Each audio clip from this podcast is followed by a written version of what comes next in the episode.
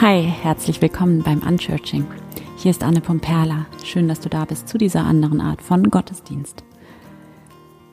Ich möchte heute nochmal eingehen auf einen Gedanken zum Thema Selbstliebe und das ist ein Gedanke, der mir selber ganz besonders am Herzen liegt und ganz persönlich wichtig ist. Und zwar geht es hier um das Verhältnis von Nächstenliebe und Selbstliebe. Und dazu gibt es ja dieses berühmte, vielleicht berühmteste Zitat überhaupt aus der hebräischen Bibel. Liebe deine Nächste oder deine Nächsten wie dich selbst. Und das klingt fast immer schon so ein bisschen abgenutzt, wie so eine hohle Formel, weil das halt so berühmt ist. Aber in Wirklichkeit steckt da so eine Tiefe drin und so, so eine tiefe Lebensweisheit. Ähm, ja, genau. Und da möchte ich heute mit dir drüber sprechen. Und zwar möchte ich mit dir darüber sprechen, warum meiner Erfahrung nach und äh, meiner Überzeugung nach Nächstenliebe und Selbstliebe untrennbar zusammengehören und einander bedingen und einander auch produzieren und reproduzieren und aufeinander jeweils aufbauen in so einem, äh, ja, in so einem reziproken Wechselverhältnis sozusagen. Ähm, das heißt, ne, dass das eine immer wieder das andere bedingt, äh, unaufhörlich und ähm, ja, ich finde, dass das bei dem Verhältnis von Nächstenliebe oder Mitgefühl und Selbstliebe oft, mm, dass das entweder in die eine oder in die andere Richtung verkürzt wird oder dass entweder die eine oder andere Seite so ein bisschen überbetont wird und dadurch dann aber äh, letztlich das Fundament verliert. Das heißt, dass entweder die Nächstenliebe oder die Selbstliebe so überbetont wird und ähm, ja, was dann aber passiert ist, dass das eben hohl wird und abstrakt letztlich, weil die andere Seite eben fehlt und weil es die andere Seite braucht. Ähm, also das heißt, die eine Richtung wäre, dass die Nächstenliebe überbetont wird, wo dann der Anspruch der Nächstenliebe so sehr aus so einem externen moralischen Anspruch heraus erhoben wird und mh, mm, ja, dabei dann aber die Basis, ähm, die Basis wegfällt sozusagen, also vernachlässigt, dass echte Nächstenliebe immer beim eigenen Selbst anfängt und fangen muss, weil sie sonst nämlich hohl und abstrakt ist. Und ähm, ja, wenn es sowas überhaupt gibt wie, wie abstrakte Nächstenliebe.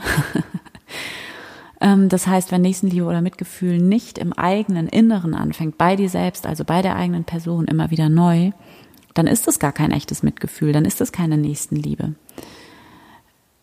Es kann keine Nächstenliebe geben, ohne diese Liebe auch in dir selber zu spüren.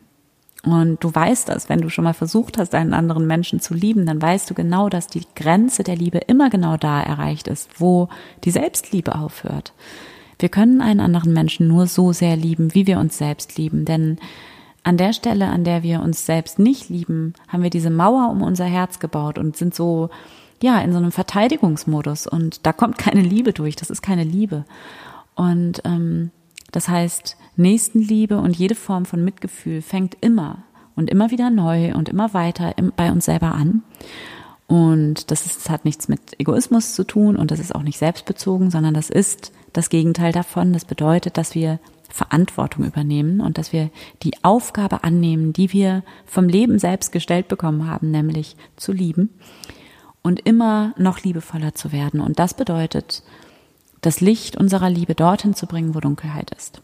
Und das bedeutet, dass wir unsere innere Aufräumarbeit leisten und Vergebung üben und Dankbarkeit und Mitgefühl und Vertrauen und dass wir einen echten inneren Frieden aufbauen und mehr und mehr in unser Herz kommen und unser Herz immer mehr öffnen. Und weil wir diese Aufgabe dann nicht auf jemand anderen abwälzen.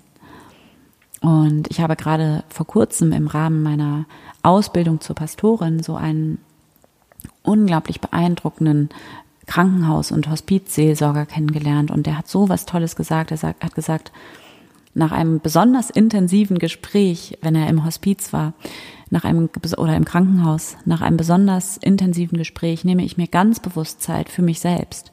Nicht, weil ich früher Feierabend haben will, sondern in der Verantwortung für das nächste Gespräch, denn niemand hat etwas von einem ausgelaugten Seelsorger. Und das ist ganz genau das, was damit gemeint ist, dass Selbstliebe unsere Verantwortung ist. Nicht für uns selbst, sondern vor allem auch für alle anderen Menschen, denen wir begegnen. Und an der Stelle ist dann nämlich auch ganz deutlich, dass wenn wir unsere Aufgabe ernst nehmen, unsere ähm, spirituelle Aufgabe, wenn man so will, unsere Aufgaben, Aufgabe als Menschen hier in dieser Welt, nämlich zu lieben und mit dieser Liebe nach draußen zu gehen, dass wir dann bei uns selber anfangen müssen und zwar wieder und wieder und wieder neu. Und es ist letzten Endes egoistisch, diese Aufgabe nicht zu übernehmen, weil das dann nämlich automatisch bedeutet, dass das jemand anders für uns machen muss. Genau. Und umgekehrt ist es aber auch so, dass man oder dass, dass ich das zunehmend beobachte, gerade in unserer so individualistischen Gesellschaft, dass man dann, dass man nur noch auf sich selber fixiert ist und dass Selbstliebe verwechselt wird mit so einer Selbstbezogenheit, was aber in Wirklichkeit auch keine Selbstliebe ist, sondern vielmehr so ein Abschotten von echten Begegnungen und von der eigenen Verletzlichkeit, die immer, die immer damit einhergeht, wenn wir Nähe zu einem anderen Menschen zulassen. Also ich kenne auf jeden Fall Leute, die meditieren seit 15 Jahren oder noch länger und ähm, ähm, lieben sich selbst in Anführungszeichen ähm, und sind voll äh, im Frieden und was auch immer und ganz alles ist ganz harmonisch und so weiter.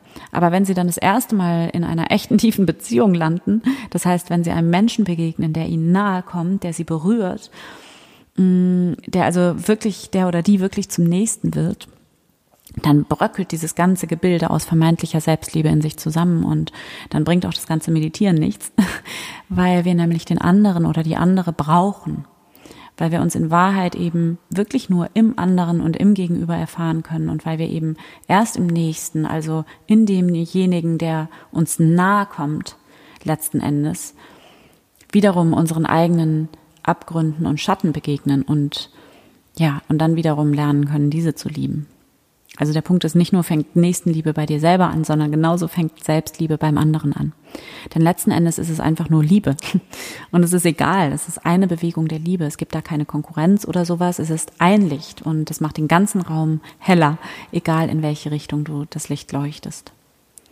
Und es ist sozusagen unsere Aufgabe, in diese Liebe, in diese liebevollste Version von uns selbst immer mehr reinzuwachsen und eben liebevoller zu werden. Genau das war's. und dann lass uns dazu jetzt gerne eine Meditation machen, die ich dann am Samstag wieder hm, separat reinstelle. Finde für diese Meditation, für dieses Gebet einen bequemen Platz. Nimm einen tiefen Atemzug und schließe hier deine Augen. Erlaube dir ganz anzukommen in diesem wunderschönen Moment.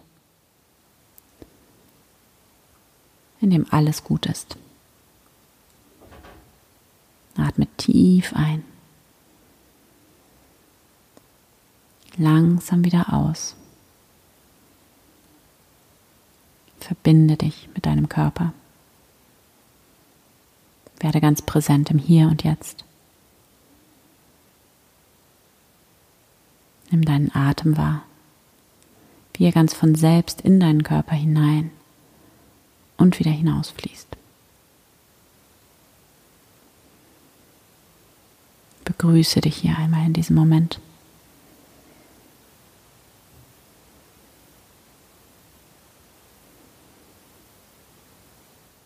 Und komme mit deiner Aufmerksamkeit in dein Herz, in diesen Raum deines Herzens und begrüße hier einmal Gott in diesem Moment. Hier bin ich, Gott. Danke, dass du da bist in mir und um mich herum.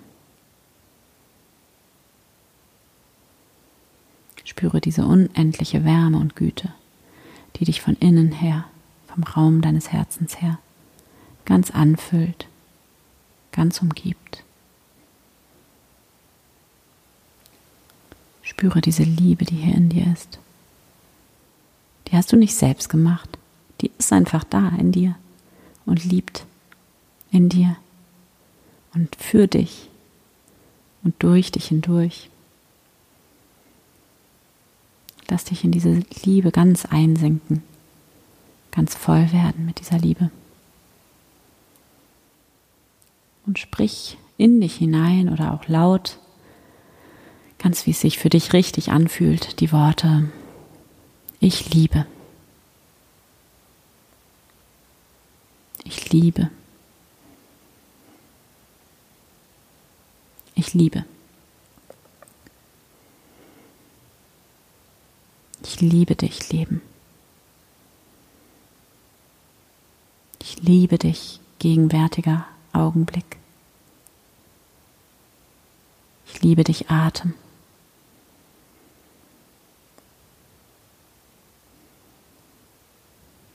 Ich liebe dich, Körper, durch den ich da sein darf.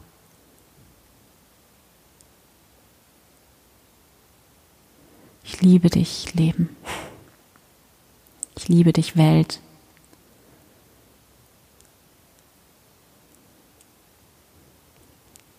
Ich liebe dich, Mensch. Ich liebe dich, Tier, Regen, Sonne, Wind, Wolke, Stein, Mensch, Pflanze. Ich liebe dich.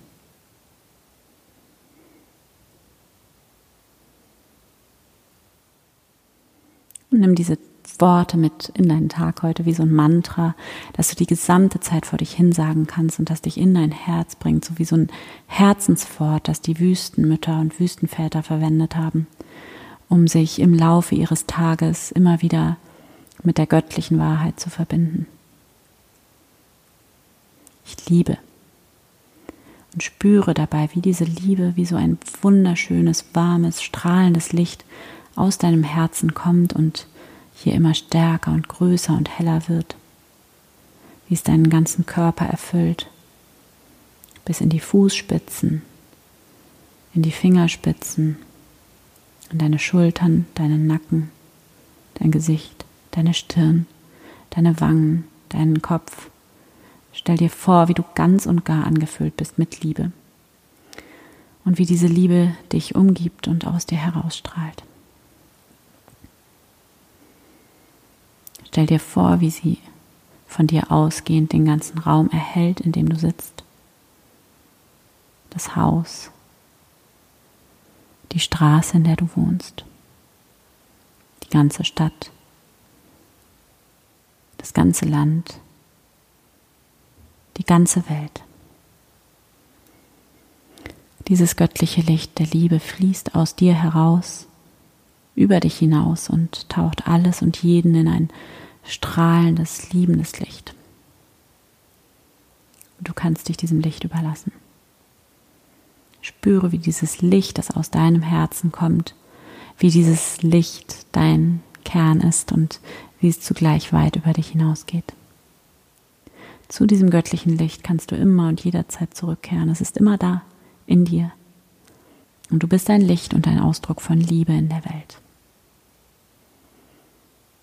Dann atme hier nochmal tief durch die Nase ein, durch den Mund aus und öffne deine Augen wieder. Danke Gott. Amen. Willkommen zurück.